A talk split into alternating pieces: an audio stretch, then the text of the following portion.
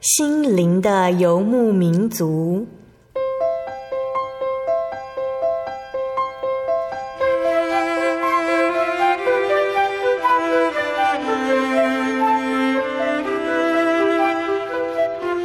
在这个谁都不管谁的后现代社会里，每个人的心灵都是游牧民族。成长的过程就是寻找的过程。每一颗漂泊的心灵，其实都在寻找生命的绿洲。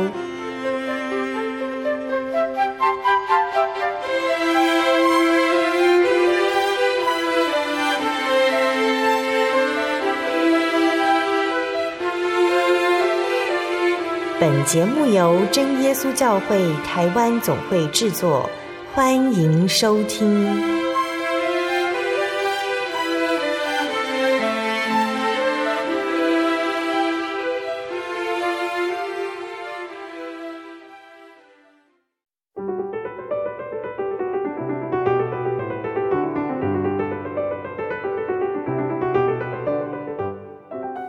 Hello，所在空中的听众朋友们，大家平安，欢迎收听心灵的游牧民族，我是贝贝，很高兴今天能够在空中和大家见面。大家这个星期过得愉快吗？在节目开始之前呢，贝贝想先和听众朋友们分享一句圣经经节，是记载在传道书的七章三节。传道书七章三节，忧愁强如喜笑，因为面带愁容，终必使心喜乐。这句经节是什么意思呢？忧愁怎么会胜过喜笑？使心喜乐的又是谁呢？听众朋友们，是不是曾经有忧伤到了极点、难过的无法呼吸的经验呢？那个时候的你是怎么做呢？极深沉的忧愁就叫做悲伤。没有人想要悲伤，但悲伤偶尔有它的目的。我们可以想想看哦。贝贝之前跟听众朋友们分享的圣经故事，圣经里面的约瑟，他经历过不少的悲伤。他的母亲在他很小的时候就过世了。约瑟的哥哥们讨厌他，把约瑟扔进坑洞里，打算谋害他。随即又改变主意，将他卖掉。他们竟然将自己的亲弟弟卖为奴隶耶！而这个悲伤只是开始而已。约瑟之后又经历了一连串的悲伤。但是神最终用这些经历帮助约瑟，使他成为睿智又大有能力的宰相，地位仅次于埃及法老王。虽然人难免有忧愁的时刻，好消息是神要带给我们安慰，并且会用悲伤使我们强壮。忧愁会过去，有的时候是快的，有时候是慢的，但是我们都将会重拾快乐。圣经另一段经节说道。一宿虽然有哭泣，早晨必欢呼。我们可以信赖神的承诺，因为忧愁将过去，我们将变得更有智慧、更坚强，就和约瑟一样。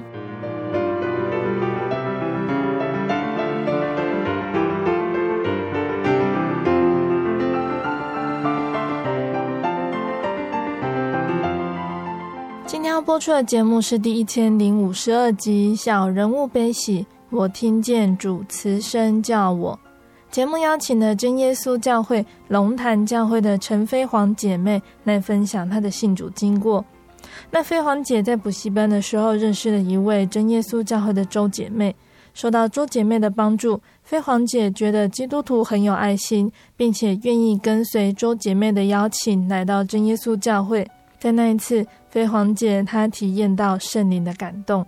之后，飞黄姐因为身体的不适，所以她积极地参与其他教会的特会，还有基督教活动。但是她的内心反而觉得更加空虚。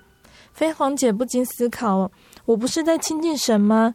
为什么不像从前去真耶稣教会一样平安？难道真耶稣教会和其他教会不一样吗？相信听众朋友们之中也有人有这样子的疑问哦。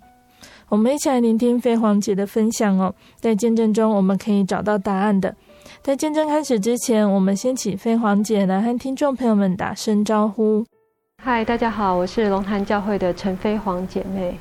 刚刚有说到飞黄姐要跟我们分享你来到真耶稣教会信主的经过，那可不可以先请飞黄姐来和我们分享你的原生家庭信仰的情况呢？嗯，其实我我自己的家庭是比较偏向传统信仰，可是嗯，他们都没有很虔诚，包括我自己以前也并不虔诚，我们几乎不太会去庙里拜拜，可能只有逢年过节的时候会。嗯，拜祖先或是拜我过世的爸爸之类的。以前对信仰我没有去思考很多，我没有去思考人生到底是人是怎么来的，然后要往哪里去，然后世界上有没有神，这些我都没有太。我在信主之前没有太去想这个问题。嗯哼，那大概是在什么时候遇到什么样的事情，让你对于信仰这方面有更进一步的思考？呃，我是一直到我生病之后，嗯，那那个时候，嗯、呃，因为我是在主科工作，然后是做软体工程师，嗯，那那个时候因为，呃，主科的工作压力都很大，工时又很长，那在这样整天打电脑的情况之下，在当时我就啊、有非常严重的肩颈痛，那，呃，因为。这个痛后来已经造成我影响我的工作，已经严重到，即便我请病假去看医生，甚至后来，嗯，请长假都完全没有用。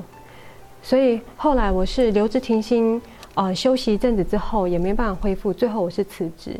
嗯、那那段时间我一直去找各种的，就是人家有名的中医、西医，去尝试各种疗法，就是。呃，怎么埋针啊、针灸啊、放血啊等等，那完全都没有用。我尝试了一切可能我可以尽力所做的办法，都没有办法改善。所以后来我才开始去思考，这世界上有没有神？嗯，那如果有的话，求他帮助我。飞鸿姐那个时候想要寻找神，有什么样的方向和目标吗？呃，其实那个时候我是对基督教跟佛教比较有好感。尽管在那个时候，我一点都不了解这两个宗教，因为我以前生病以前，我从来就没有思考过宗教的问题。那所以，嗯，我只是觉得，嗯，基督教跟佛教等感觉比较爱心。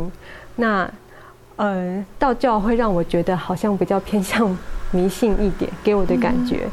那所以我对这两个宗教比较好有好感。可是我其实。虽然有想要去找神，但是我一直都没有具体的行动，也不知道该往哪个方向找，所以我只是有这样的想法，却没有去实行出来。真的让你接触到基督教是在什么样的情况接触到的呢？呃，是在我后来，呃，当我离职之后，大概一年之后。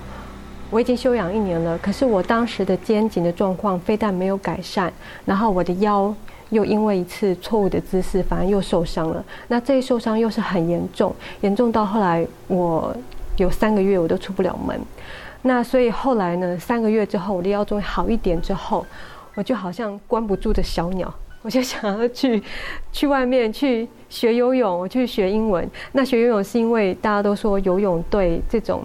脊椎啦，什么这个什么受伤的那个，是一个很好的复健运动。这样，嗯、那我想学英文是因为在当时我已经，我因为肩颈痛的关系，我又我不太我不能工作，我不太能够打电脑。可是至少我的嘴巴还可以讲话吧，我的耳朵还可以听吧。所以我想说，哦，那好，那就趁机来学英文。那所以我就在去中立的一家英文补习班，然后在那里上课的时候，认识了一位嗯真耶稣教会的周姐妹。那，嗯，我在跟她聊的过程之中，我发现，我发现他很有爱心，因为在当时我的腰还是蛮严重的。嗯、那我上课呢，其实是不太能够，哦，就是我一定要找一张靠背的椅子坐，我不太能够坐在那种凳子上。那我每次，呃，都。不但要坐在靠背椅上，我还要拿一个包包垫在我的背后来坐，这样子我才能够勉强，嗯，比较长时间的坐着上课。那这个周姐妹她知道我有这样的情况呢，每次上课前她就先帮我找好一张有靠背的椅子，然后都搬好，搬在那个中间的靠近老师那个桌子的附近。那我就觉得哇，基督徒都好有爱心哦。然后后来呢，所以后来周姐妹邀请我去她的教会的时候，我马上就答应了。嗯，我就心里想说，我一直心里想要找神，可是我一直没有去行动，也不知道该去哪里找。那现在神却主动来找我了。嗯。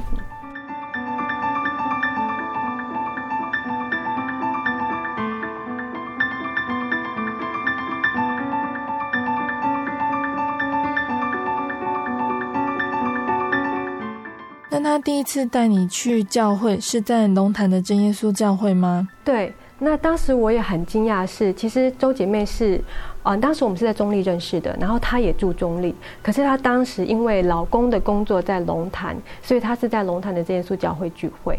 那我在跟她聊之后，我发现，哎，原来龙潭的这耶稣教会离我家很近，走路只要十分钟就到，所以她后来就邀请我到龙潭这耶稣教会聚会。那是我第一次来教会，在此之前我没来过教会。那我印象比较深刻的是，大家祷告的方式让我觉得，呃，很惊讶。嗯，因为通常在电视上看基督教的祷告，一般我们看到的都是悟性祷告嘛。那我第一次来到教会是听到大家用灵言祷告。嗯，那我从来。没有听过灵言祷告，那我看到大家祷告的声音很大，然后大家的身体会震动。我一开始是其实有点吓到了，我心里想说，嗯，这群人是 心神丧失了吗？可是后来周姐妹看到我就是被吓到，她就很有耐心的跟我解释说，不是，这是因为大家有圣灵。那她跟我讲说，你只要拍拍前面那个人的肩膀，那个前面那个人就会。回回过头来跟你打招呼，结果后来他就真的拍拍前面那个正在祷告人的肩膀，就他就真的回过头来跟我打招呼。哦，才发现啊，原来你们的意识都很清醒啊！所以我看到这样的情况，我就就觉得啊，哎呀，就安心多了。那我一开始会前祷告的时候，我没有祷告，可是后来到会后结束要祷告的时候。哦，我看到，因为我没有祷告嘛，所以周姐妹就陪着我，也没有祷告，然后我心里就觉得很不好意思，所以我就想，好吧，那我一起跪下来祷告。那在那个时候，我一跪下来祷告，我就觉得我的眼前好亮好亮。那我的心里本来是很不安的，本来是很。因为当时我的身体生病，生病很久了，所以当时我的心里也很忧伤的，是很焦虑的，我晚上都睡不好的。嗯，因为你生病生久了，你找不到任何方法，你的心里也生病了。那所以，可是，在当下我当我跪下来的时候，我就发现我的心灵好平，好平静。那那天晚上，那是晚上的聚会嘛？晚上聚会回去之后。我就很难得的睡了一个非常好、非常舒服的好觉，那是我好久以来从我生病之后从来都没有睡那么好过。从那时候有体验到神之后，啊、呃，我就对基督教抱持着很大的好感。那甚至在我来真耶稣教会没有多久之后，我本来的腰痛那时候已经痛了一两年了，可是却不知不觉就好了。嗯，那他那个好是我还没有发现，是有一天。我跟周姐妹坐在公车上，她发现，哎，我坐着怎么好像没有拿包包靠着我的腰？然后我才发现，哎，对啊，我的腰怎么好了？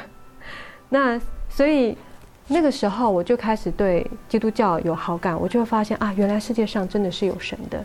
嗯。那可是后来我的腰好了之后呢，就很奇怪，我就变得好像非常不好意思再来教会，就变得好像。也不知道为什么，我明明心里就是想来的，可是可能是不是一个少了一个理由还是什么？我常常就是我会主动跟周姐妹说，我想来教会，可不可以带我来教会？可是最后又爽约，所以我那那一阵就觉得很不好意思，所以大概有半年的期间，我都没有再来教会。嗯，那那段期间呢，呃，我去，我想说。我的身体这么不好，那可能是因为长期缺乏运动，所以我就去尝试各种的运动，包括呃，我去学瑜伽，因为大家都说啊，瑜伽可能可以伸展你的筋骨，柔软你的筋骨，可能会对这个肩颈痛的毛的问题有改善。可是我不做还好，结果我一学瑜伽之后呢，我本来只是肩颈痛，却后来可能。可能是错误的姿势，还是我特殊体质的关系，就造成我的颈椎间盘狭窄，造成我的那个神经被压迫到，所以我的双手会发麻。那后来我想说，好吧，学瑜伽不行，那我就去爬山。那爬山用脚不用手可以吧？可是，在某一次爬山的时候，我可能是穿到比较柔软、太太过柔软的鞋子，然后走那个山路又都是石头路，所以我爬一次回来之后呢，我的脚就受伤了，然后而且也蛮严重的，是足底筋膜炎。那这一受伤，可能又受伤一两年都没有好，而且最严重的时候是我连走十分钟都受不了，都很痛。所以那个时候，朋友带我去逛街，是推着轮椅推着我去逛街的。那后来我想说，好吧，爬山也不能坐，那我去骑脚踏车，不用用到脚底，可以吧？可是我在骑脚踏车这个过程，我的膝盖又受伤了。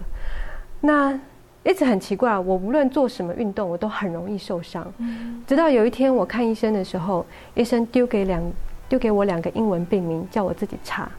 那我一查之下，发现这两个病名分别是，呃，韧带过度松脱症候群跟肌纤维疼痛症。那这个意思是说，我的全身向下的韧带比一般人更松脱。所以会造成我很容易受伤，全身都很容易受伤。那肌纤维疼痛症意思是我的疼痛讯号被异常的放大，所以别人身上的小痛呢，在我身上就是难以承受的大痛。那因此造成我很容易受伤，那又很很难以忍受那样的痛，所以以至于我身上的伤痛会严重到影响到我的生活，影响到我，让我不能工作。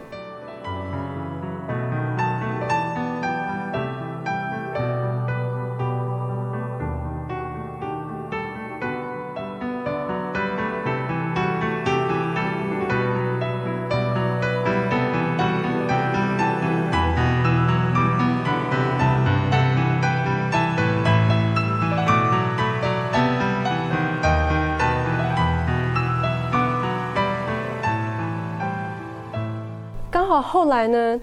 后来因为周姐妹就没有在英文补习班继续上课了。然后我在那个英文补习班呢，又遇到另外一个外教派的一个姐妹。那那个姐妹呢，也是非常的热心，她跟我们补习班的同学传福音，那也带领我们唱诗团契，就在补习班的教室里面空堂的时候。那因为我以前去呃耶稣教会，然后。有体验到神，所以我对基督教都保持着好感。所以这一位外教派的姐妹呢，邀请我去呃中立一家就是很也是很热心发展中的教会聚会的时候，我也是一口就答应。然后她也她知道我的身体状况，知道我身体不好，所以她只要一听到嗯、有国外的什么有名的牧师来台，或是有医治恩膏的牧师来台，然后有什么举办哪里。的什么林恩特会，他都会带我去参加，那我也都会去很很努力、很勤快的去参加。嗯，那可是在这个过程之中，我的状况，我无论是身体的状况，还是我心灵的状况，都完全没有得到任何的改善。嗯，那相反的，我的心灵反而越来越空虚，那我就越来越感觉到疑惑。我就有一天，我就在祷告中问主耶稣说。主耶稣，我不是一直在亲近你吗？我不是一直很努力的在参与各种的特会吗？为什么我的心里却觉得越来越空虚，越来越没有平安？为什么不像从前我来真耶稣教会那样，就是马上就是祷告，我就可以感受到那一股平安的力量？我就觉得很困惑。后来，所以有一天，那时候我已经有大概有半年的时间，我都没有再去真耶稣教会了。然后那天晚上，我知道龙潭真耶稣教会这边有聚会，嗯，那是一个礼拜三的晚上。那通常呢，我都是很不好意思一个人来教会的，我没有这个勇气一个人来教会。可是那天晚上，我实在受不了我那种心灵空虚的感觉，我觉得我再也无法忍受了。所以那天晚上，我就鼓起勇气，我决定我要来真耶稣教会，我要看看到底是怎么回事。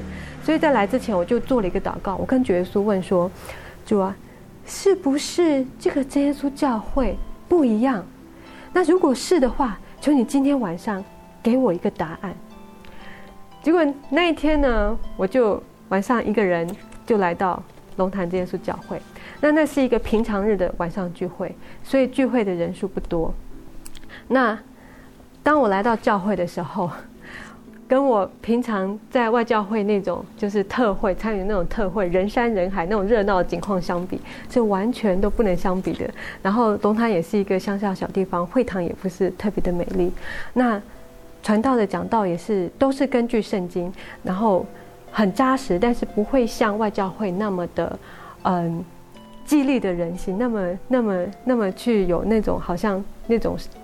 啊、呃，很热烈的氛围，并不会这样。嗯、可是就在那样一个平凡无奇的这样一个一个平凡无奇的小教会，一个平凡无奇的一个平常的晚间聚会，我一跪下来祷告，我居然就得到圣灵了。嗯，我的舌头就不自主的跳动，然后我的内心所有的空虚都被充满了。那那一天回家，我又睡了一个非常好、非常舒服的好觉，我又再一次体验到神。嗯，所以。后来呢，我就跟我的朋友讲说，我不想再去外教会了，我已经在真耶稣教会找到我属灵的家。嗯，那其实那个时候我还不懂，那后来我现在回想起来，我才知道，原来那个时候主耶稣正是借着圣灵告诉我，真耶稣教会和其他教会确实不一样，因为这是一间有圣灵同在的教会。嗯嗯嗯，那。所以这个是我后来才知道的。嗯，虽然飞黄姐下定决心只在真耶稣教会聚会，但那个时候还是会有遇到一些情况，让你在真耶稣教会和外教会两边奔波。对，呃，因为我本来的意思是说，既然我只在真耶稣教会，我有体验到神，那我在其他外教会我都没有这种体验，我就想我不需要，我没有必要再去外教会聚会。嗯，可是后来呢，因为我那时候在英文补习班的朋友，那也受了那个外教会的姐妹的邀请去外教会聚会。那他也是刚接触基督教而已。那他会很希望我能够陪他一起去到外教会来去聚会。那刚开始呢，我都不想去。可是每一个礼拜他都这样子，就是用那种嘤嘤。期望的眼神看着我，后来几次之后我就心软了，我就想说，好吧，那就陪你去好了。所以后来我就开始了，同时在真耶稣教会跟在外教会一起慕道，嗯、那就这样同时这样慕道了，大概有将近两年的时间。其实那个时候我对道理上一直都没有很明白，那。那个时候我知道，嗯，真耶稣教会跟外教会是有不一样的地方，就是在道理上是有不一样的地方。那可是我一直都不明白到底是哪一边才是对的，所以那时候我有呃想说，那我就立志把圣经读过一遍，那也许我就能够明白，就是到底哪一边讲的是对的。可是当我把圣经读过一遍之后，我还是不懂。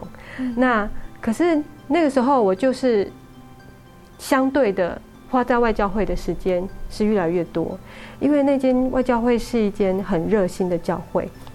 那呃，他们都会鼓励所有的人一起去参与，包括像接待啦，或是像呃行政志工之类的工作。那不论你有没有受洗，他都会鼓励你去参与他们的的各种活动或者是工作。那所以当我在外教会。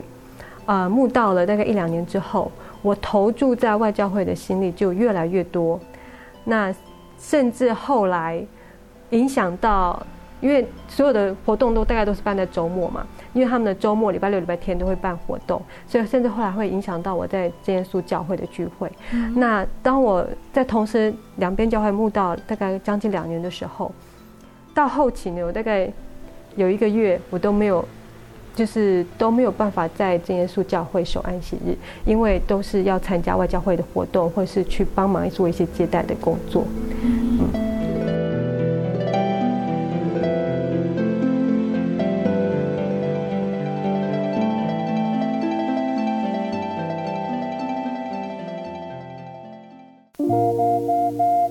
您在街上曾经看过这样的招牌“真耶稣教会”吗？也许您很想。但是却不好意思进来看看。其实我们真的非常欢迎您。下次当您在路过真耶稣教会时，欢迎您进来与我们同享神的恩典。真耶稣教会台中邮政六十六至二十一信箱，欢迎来信，愿您平安。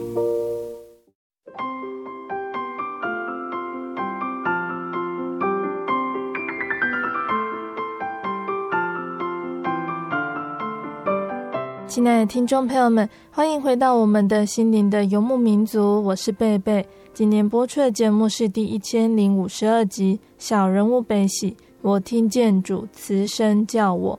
我们邀请了真耶稣教会龙潭教会的陈飞黄姐妹来分享她的信主经过。节目的上半段，飞黄姐跟大家分享了因着周姐妹的爱心，她一起来到真耶稣教会参加聚会。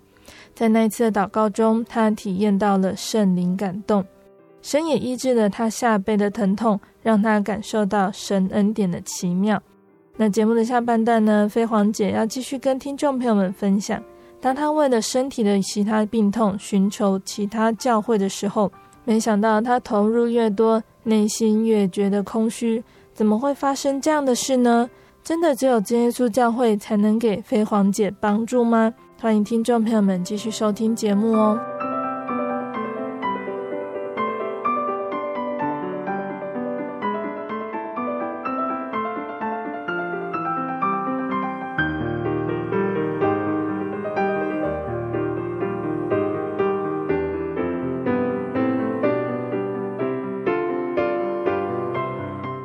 上半段节目的最后说到。飞黄姐，你在真耶稣教会和外教会两边奔波，这两边会不会对你造成冲突？嗯，因为我在外教会后来待了，就是投注的心力越来越多，所以造成后来我有一个月的时候时间，我都没有办法在真耶稣教会这边守安息日，因为时间上冲突。那那一个月的时间，我就发现我的心灵是越来越空虚的。那那个空虚感又让我心里产生了困惑起来。我在想。到底哪一间教会是我应该待的地方？哪一间教会是主耶稣要我去的地方？那所以后来呢，刚好一个月后是龙潭真耶稣教会的灵恩布道会。那所以在灵恩布道会的时候，我就到前面祷告。在祷告中，我就问主耶稣说：“到底哪里是你要我去的地方？哪里是我应该留下来受洗？是哪一间教会是属于你的教会？”那。很奇妙的是，我本来很空虚的心灵，然后在祷告完之后就被填满，就是又很稳定、很平安下来。然后，嗯，更奇妙的是，从我祷告完的当周开始，有连续三个礼拜都有台风侵袭台湾。那因为这个台风气象预报都说啊、很严重，那因为。嗯，中立的那间外教会，他的大部分聚会的人是学生，那他们为了担忧学生来聚会交通上的安全问题，所以就连续三个礼拜，不是逐日崇拜暂停，就是小组团契暂停，都影响到那边的聚会。那因此，我就有大概一个月的时间都没有再到外教会聚会。嗯，那真耶稣教会呢，不但聚会没有暂停，而且刚好是在灵恩会期间，那因为。外教会那边礼拜天就会暂停了嘛，所以我就刚好礼拜天有这个机会，可以到这个联会的那个去参加参观他们的行礼仪式，还有看那个参加圣餐礼的部分。那就这样，大概我有连续一个月的时间，就专心的在真耶稣教会这边聚会。那所以一个月之后，我的心里就很笃定的知道主耶稣。再一次的借这个台风，借着连续三个台风，告诉我，我应该要留在真耶稣教会。那所以这就是后来我会回到真耶稣教会的原因。嗯，经由再三反复的经历，什么原因让你认定真耶稣教会是你要去的教会，并且愿意在真耶稣教会受洗？哦，嗯，其实，嗯，虽然那那个时候我已经知道说，嗯，是主耶稣带领我到真耶稣教会来的。那可是我一直都迟迟的不敢在这耶稣教会受洗，因为我对得救的道理一直保持着疑惑。因为那时候很多这耶稣教会的同龄们，他他们知道我同时在这耶稣教会跟外教会慕道，所以他们都会告诉我说，这耶稣教会是唯一得救的教会。那可是当时我的心里很不服气，我心里想说，哦，我明明在外教会看到外教会的，嗯，信徒们每个人也都是很热心，每个都很爱主，那也都很有爱心。为什么只有这耶稣教会的人可以得救？那外教会的人难道就不能得救吗？所以当时我一直对这个问题抱持着疑惑。那所以我一直都没有办法下定决心受洗。那直到有一天呢，这个。疑惑卡在我的心里，我实在觉得很痛苦。所以有一天安息日中午的时候呢，我就祷告求问神，求主告诉我答案，解开我这个疑惑。那就在我祷告完之后，我中午下来跟大家一起吃爱餐，远远的就听到一个弟兄很大声的说：“我告诉你，不是来耶稣教会受洗得圣灵之后，你就百分之百一定可以得救。”那我一听到这个弟兄这样讲。哎，我想这不正是我的疑问吗？我就立刻把我的那个饭碗端过去跟他一起做，然后跟他们一起讨论这个得救的道理。那在聊天的过程之中，我发现啊，原来所谓呃在真教会受洗得圣灵，这只是一个开端而已，并不是从此之后你就是翘着二郎腿等着上天国，并不是这个样子哦。那后来。在聊天过程中，我的很多问题都得到了解答。那最后呢，有一位弟兄，他突然跟我讲了一句话。那他讲的那句话是什么？其实我没有听到，因为那句话进到我的耳朵里之后，这句话主耶稣就把它变了，它变成说：“你为什么要看人的行为而决定要不要遵守神的话？”我一听到这句话，我就清醒过来，我就想说：“对啊。”我为什么一直在看人的行为而决定要不要遵守神的话？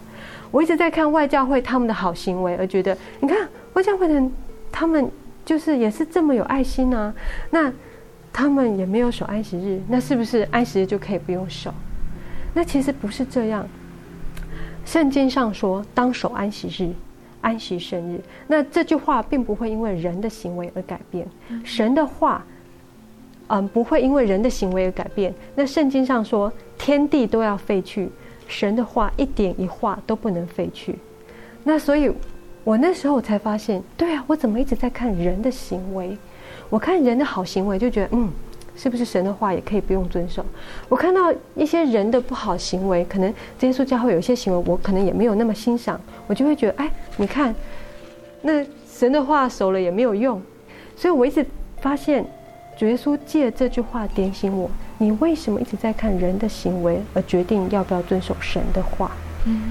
所以当我听到这句话之后，我就知道，我就下定决心，对，我要我要受洗，因为我知道只有真耶稣教会是唯一遵照神的话去行的教会，而这也是为什么真耶稣教会有圣灵同在。因为对真耶稣教会而言。圣经上有的是不敢删，圣经上没有的也不敢加。那这是其他教会跟其他教会很不一样的地方。耶稣教会不敢去曲解圣经上的意思，也不敢任意的添加或删除。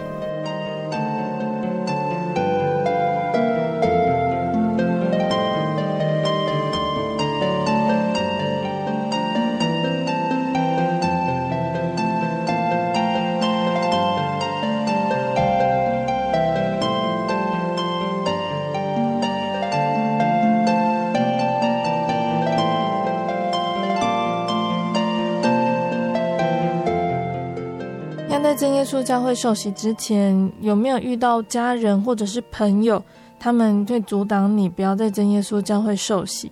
啊、呃，我的家人倒是没有什么阻挡，但是我很意外的是，我以前就是我啊、呃、外教会的一个。一起慕道的一个朋友，就是我在补习班里认识的一个朋友。那我们那时候是非常好的朋友，我们一起去外教会慕道。那那个朋友呢，当他知道我要来耶稣教会受洗之后呢，就在我受洗前几天，他写了一封 email 给我。他说他为我祷告，嗯，看到了非常恐怖的异象。他劝我千万不要到真耶稣教会受洗，因为他那时候对真耶稣教会是有些误解的。他误以为就是真耶稣教会是没有照圣经行的，那所以他就写了，在我受洗前就写这封信，没有劝我不要到真耶稣教会受洗。那当时我看到这封信呢，其实是心里是一方面很伤心，一方面又很害怕。我很伤心的是，我的朋友其实不了解，并不是我要来这耶稣教会的，实在是主耶稣不断的引领我来。其实，在我的理智上，我根本就不想跟我的朋友分开。那在我的用我人的理性去判断，其实我觉得外教会它更有吸引力，因为外教会我在那里认识很多很好的朋友，而且。外教会的牧师讲道也比较就是比较会振奋人心，然后外教会的会堂，我那我聚会那间会堂，那间教会的会堂是很漂亮，是新买的会堂，那里面会堂的设备很新颖，那所以这些事情从人的观点来看都是很很有吸引力、很吸引人的。可是如果如果不是耶稣教会这里有神，我实在感受到这里有神的同在。我简直没有任何理由会来耶稣教会。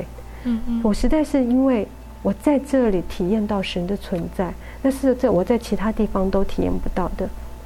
可是我的朋友他可不太清楚这一点，那所以那个时候其实我心里是很难过的。那那时候我的信心也也不足，我开始想说，万一就像他说的，我信错了怎么办？那。就在我受洗前一天，那是安息日，在安息日讲道的时候，其实我的心情是很混乱的。那我台上的道理我都没听进去。那可是突然台上就说翻开一节圣经，那时候台上刚好讲到，就说呃，请翻开约翰福音十四章九节。那我下意识的就翻开这节圣经，我看到上面的话，我的眼泪就掉下来，因为上面说，耶稣对他说。菲利，我与你们同在这样长久，你还不认识我吗？我一看到这句话，我的眼泪就一直掉下来，因为我就感觉到好像主耶稣在跟我说：“我与你同在这样长久了，你还不认识我吗？我医治你的腰伤，我让你睡得这么安稳，我和你同在，你在这里体验到我的存在，你在这里领受了我的圣灵，你还不认识我吗？”那一直到那个时候。我才明白，就是之所以会一直吸引我来耶稣教会的，就是因为这里有神。那那一天的聚会结束之后，唱的那首诗歌是呃一百零九首《建主基行》。那个诗歌的歌词也很安慰我。那诗歌的歌词是：我听见我救主叫我背着十架，十架跟从我。这个歌词好像。反映了我的内心，就是我听见主耶稣叫我背起你的十架。也许你的朋友不了解你，也许你要来耶稣教会，你要离开你的朋友们，你要离开那个你认为比较熟悉的环境，但是背起你的十架，跟从我。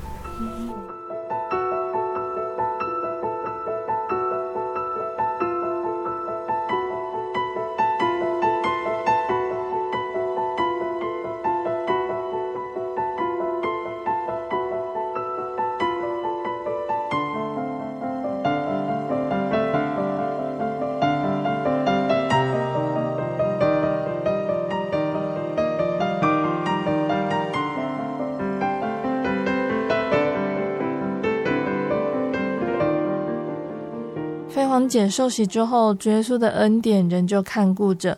主耶稣在你身上有什么样的恩典呢？其实，在我受洗半年之后，主耶稣就给我很大的恩典，因为在那个时候我已经有五年多都没有办法工作，然后在那个时候，呃，我也一直认为我可能就会一直这样下去，我都一直没有办法工作。那可是，在我受洗后半年呢，呃，那个时候正好是龙潭。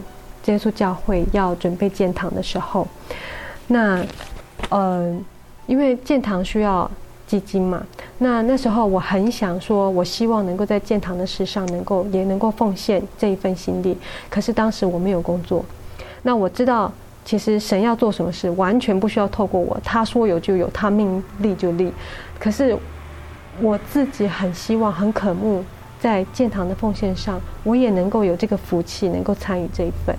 所以有一次，呃，我就在祷告中哭着跟主耶稣说：“我真的很希望我也能够有一份工作，我也能够能够在建堂的事上能够奉献。”那就在我这样祷告完之后的大概两个月，就有一位弟兄很热心的介绍我一个说：“呃，龙潭这边有一家嗯、公家的研究单位在招募外包的工程师，他鼓励我去考。”那其实那个那个公家的单位大概有十几二十年都没有招募新人了，啊，那一阵子刚好在招募外包的工程师。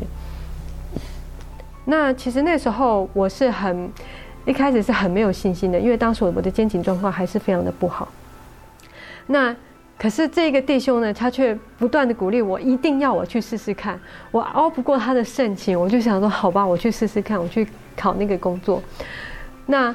后来呢，很感谢主考上了，但是呃，我在刚开始工作的时候，我其实我的肩颈还是很疼痛的。嗯、那每一天呢，都是我都是忍着那忍受那个痛苦在工作。那每一天我都心想说，好、啊，今天是最后一天了，今明天我就要辞职，我再也忍受不了了。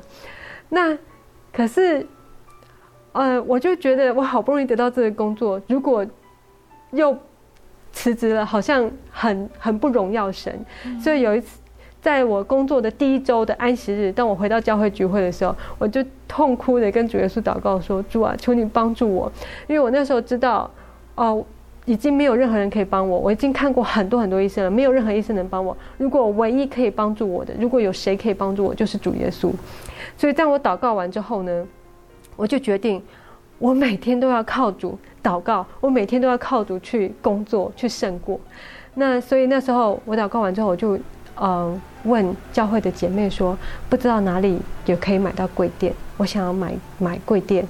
那可是那个姐妹她也不知道哪里可以买到柜垫，所以她就帮我去问嗯、呃，当天来龙潭教会啊、呃、领会的一个传道人，问他说，哎，哪里可以买到柜垫？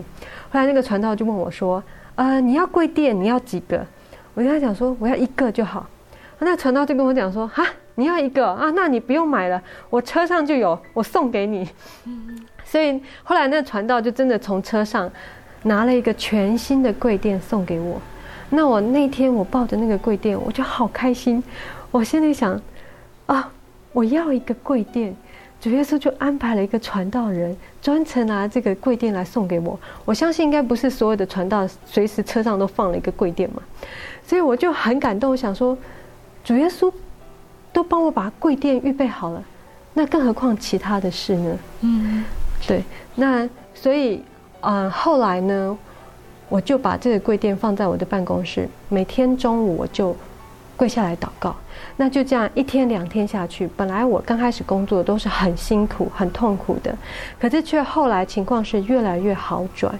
那渐渐的，嗯、呃，不知不觉，我现在工作到现在已经将近有七年的时间了。嗯、那我也从外包的工程师，后来很感谢主，神给我很大的恩典，让我能够考上正职。嗯，因为在那个时候，这个正式的职缺是非常难考的。在那时候，可能，啊，嗯，可能，呃，一个考试，一个正式的考试，可能就有上千人来报考。那在因为公家机关，然后那一次的呃呃机会也很就是也很特别。其实我并不是正取考上的，我是被取。那通常呢，被取是不会有人。报到之后不来，因为这这个很难考上，然后又是公家机关，薪水也不错。那可是那一次呢，却很特别，是，呃，我是考软体的硕士的职缺，那我没有考上正取，是备取。那可是有另外一个单位呢，他当初他要找硬体的博士的职缺，就是要找硬体博士的人才，可是他们没有找到心目中合意的人选。那结果在那一次呢，从那一年开始就破例说好，你们没有找到人选，那长官就要求他们说，你们从这些备取的人当中挑一些人去面试，看适不适合。所以我后来呢就被我们我目前这个单位的长官找去面试，那也录取了。那我很感谢神，他们当初明明是要找硬体的博士的人，可是却后来却录取了我这个软体硕士的人，好像本来很不相干的事，所以我的长官都开玩笑的跟我说：“你一定有为这件事祷告哈。”我说：“对啊，没错。”那这就是神在工作上给我很大的恩典。当初是因为身体的病痛而寻找神、认识神，那现在身体的情况还好吗？那其实我一直以来我的身体都没有说完全的痊愈，那但是有好非常多，可能有好八九成。那只是说，如果我要我。一整天长时间坐着不动的打电脑，我可能还是会感觉到肩颈痛。那只是我很感谢神的是，他目前赐给我的这个工作，我不用像在从前在主科工作那么的辛苦，那么的压力大，那么的就所有的 schedule 都排得很紧，所以我可以就是呃有走动的机会。那所以会让我的工作压力也没有那么重，所以让我的肩颈。在工作上都不是任何问题。嗯，那这份工作呢，其实除了呃工作相较于主科比较轻松之外呢，它同时离我家也很近。那薪水其实不会比当初我在主科工作的薪水少。那这个是就是神给我的一个很大的祝福。感谢主哦，我们聆听完了飞黄姐的分享。在见证的尾声，飞黄姐有没有什么话想和收音机旁的听众朋友们说呢？那其实信主之后呢，我们还是一样，我们还是人，我们还是可能会受伤，还是可能会生病，还是可能会遭遇到难过的事或是悲伤的事，并不是说信主之后我就从此之后就无忧无虑的过生活，并不是。可是每次。我当我遇到难过的事的时候，我知道不是只有我一个人在面对这些事情，我有主耶稣在，而且更重要的是，嗯，我知道这世界上的事，不论是难过的，无论是悲伤的，无论是快乐的，这些事其实都会过去，终有一天，我们一定都会，主耶稣应许我们，我们可以到那个不再有眼泪，不再有悲伤。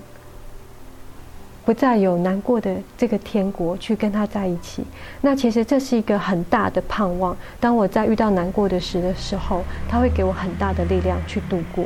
嗯，那所以我想跟大家分享一节圣经。嗯，呃，我想跟大家分享约翰福音十六章三十三节。约翰福音十六章三十三节。我将这些事告诉你们，是要叫你们在我里面有平安。在世上你们有苦难，但你们放，你们可以放心，我已经胜了世界。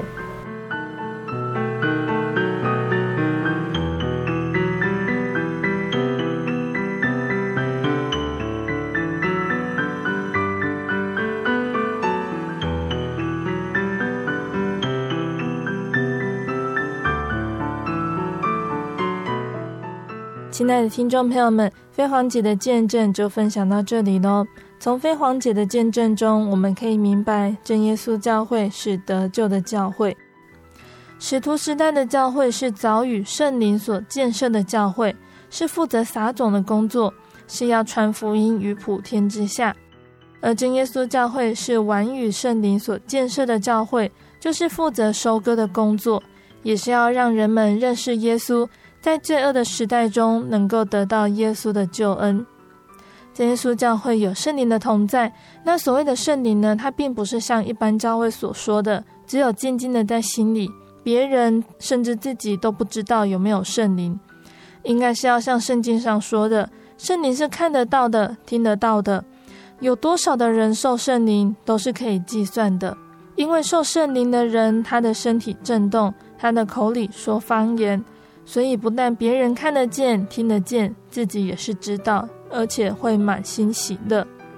那受圣灵呢？既然是如此明显的体验，就不是信了主就有圣灵，或者是受洗就有圣灵这样子的说法了。那这种和使徒时代教会完全一样的圣灵，充满在真耶稣教会里面，是人人都可以体验到的。它也证明了真耶稣教会并不是由人意所创立的教会，它是与使徒时代一脉相承的真教会。神也借着圣灵的能力，在真耶稣教会里面显出许多的神迹奇事，以此证明真耶稣教会是圣灵所建设的真教会，是使人得救的末世方舟。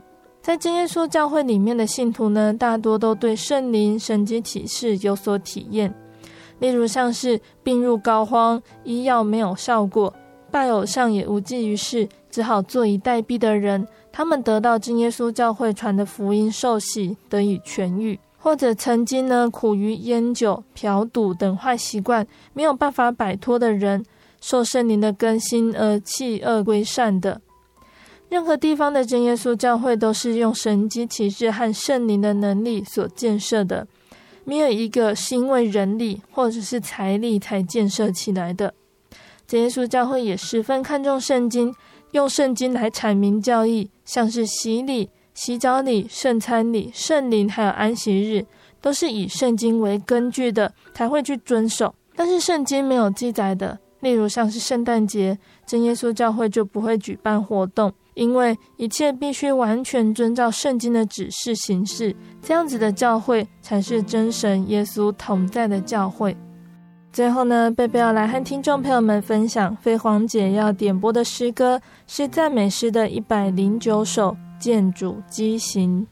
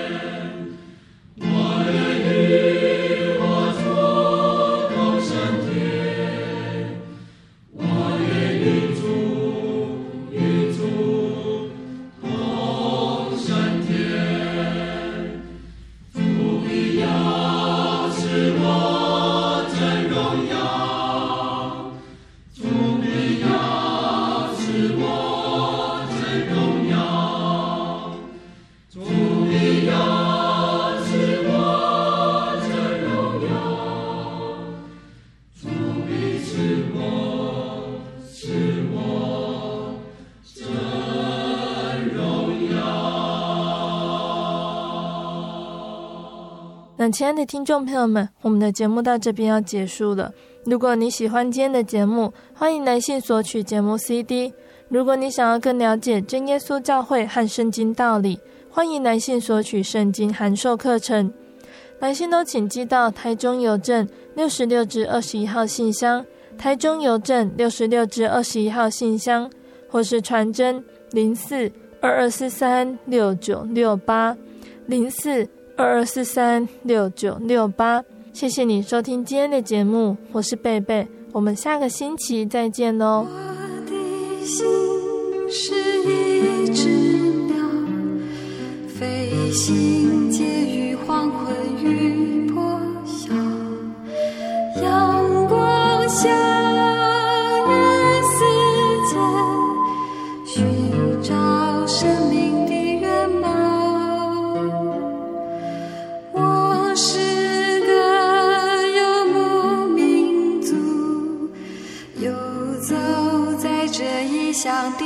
小路，有幻想